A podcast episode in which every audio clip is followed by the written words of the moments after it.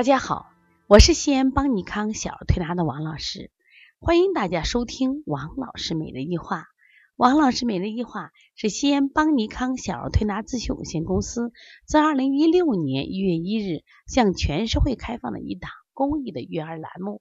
开设这个栏目的目的是想将我们每天做小儿推拿临床时的所感所悟所想，能及时的分享给。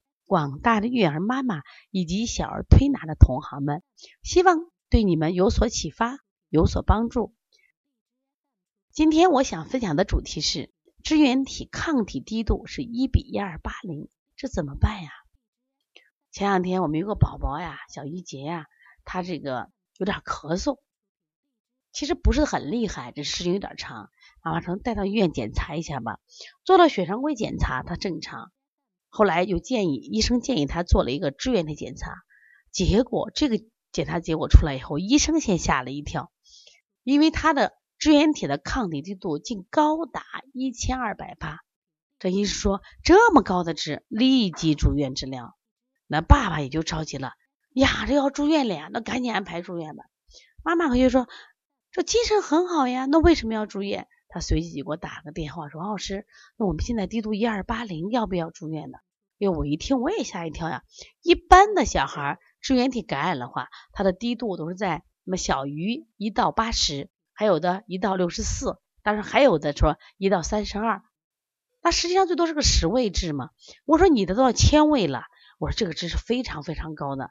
我说你孩子精神怎么样？他说精神挺好的呀，没什么问题。我说那你决定不决定要住院？他说我不想住院。我说那你带来我看看。那么来了以后，这个孩子精神确实挺好的，那我就按照。支原体咳嗽和当时他的症状，我们就开了一组方子，妈妈就退。妈妈说，因为他也是妈妈班的学员嘛，他就自己退。那这个过了很久，这个妈妈再没来。其实，在我的内心，哎，我说这个孩子是不是严重了？是不是已经去住院了呢？昨天呢，他在三九推拿保健呢，他到我们店里中心，然后领他的宝宝，啊，那宝宝精神非常好。我说来，哎，小于杰，我说过来，过来，过来。我前两段时间你打针住院了没有？他没有呀。我把他妈叫，他们说没有，我就按你的方子推拿，然后呢没让他上幼儿园休息、喝水、饮食清淡就好了。呀，其实为啥我想分享这个案例？其实给我个启发，就是我没有前检查这个化验单啊，它的值很高。那么我们一看到值，它毕竟是微观检查呀，这是我作为我们一个很好的一种那个参考的指标。那我们说医生呀就会说你这个值真很高，是不是需要住院？确实需要。但实际上，因为孩子的精神状态，他能吃能喝能玩能睡，他是有一些症状咳嗽，精神非常好。那就是说，他的精神状态跟这个值有点不相符。那这个时候该怎么办？其实作为我来说啊，这么多年临床，我更愿意相信孩子的精神状态。其实我们如果真的，比如说被感染了以后，如果程度严重，那我就说我们会头晕，我们会恶心或者浑身没力。那为什么这个孩子他没有问题呢？可能值虽然高，但是对于他来影响并不大。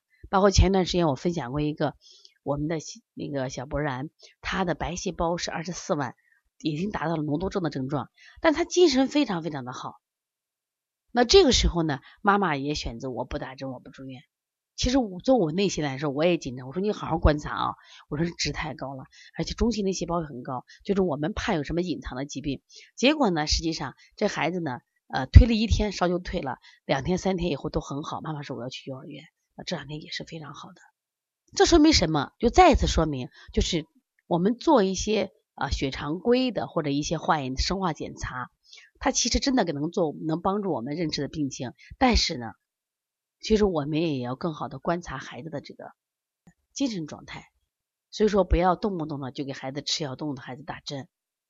当然了，还有一些孩子可能去检查，他可能什么都好着呢，但实际上他症状很严重。那这个时候我们反而更关注，化验单也没有问题，但是他症状很严重，精神不好，我们是不是需要到医院进行进一步的检查和治疗？最近呢，我们很多妈妈啊，就是迷上了小儿推拿，从这个角度上说，对于传播中医小儿推拿。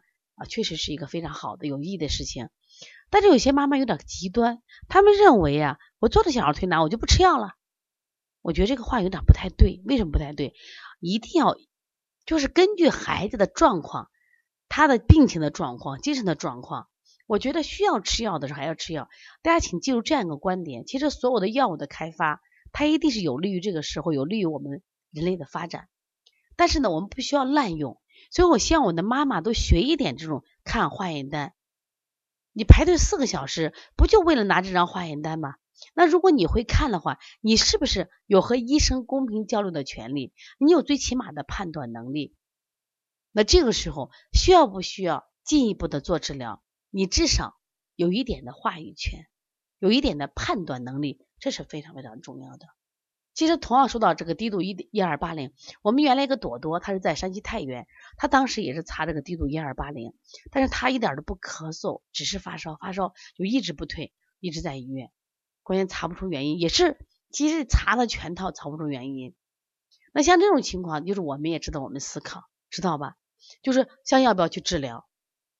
我觉得如果这个孩子精神状态不好，那我们说。进一步筛查、进一步治疗都是必须的，即使这个药物对他有伤害，我觉得也是必要的，因为呢，我们要治病保命要紧。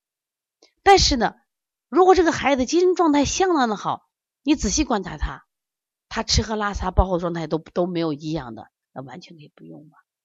其实我今天的分享呢，想大家告诉什么？就大家要学点一点什么医学知识，不管中医的、西医的，也不要什么呀，医学中医就反对西医，也不要学西医就反对中医，都不要这样子。我们中医可能更多的用经验，那西医用它这些化验是微观检查，双方互成互相的结合利用，中西医结合可以让我们的孩子变得更健康。那么顺便说一下，最近支原体的咳嗽的孩子越来越多，也不是很可怕。关于支原体的咳嗽，其实我们也调了很多。有些孩子真的一点药都不用，不用吃阿奇霉素，他恢复也是非常的快的。但有些孩子他还是需要吃一些什么药物来控制。那么对于支原体这个治疗呢，我们往往他在初期的时候以燥咳为主，那我们往往都是以滋阴健脾来做。那么到了后期呢，他这个就生痰以后。痰多引起咳嗽啊，那我们往往健脾化痰。总体支原体咳嗽它是一个慢性咳嗽，还是要多以扶正，不要老用清法。因为现在的孩子吃的寒凉的水果、寒凉的药太多了，正因为虚的很，才容易患支原体感染。所以说，以扶正为主要，才是对孩子真正的身体的保护。如果你的孩子经常患支原体，可以加王老师的微信：幺五七七幺九幺。六四四七，也可以加方小编的微信幺八零九二五四八八九零，咨询我们相关的课程。好，谢谢大家。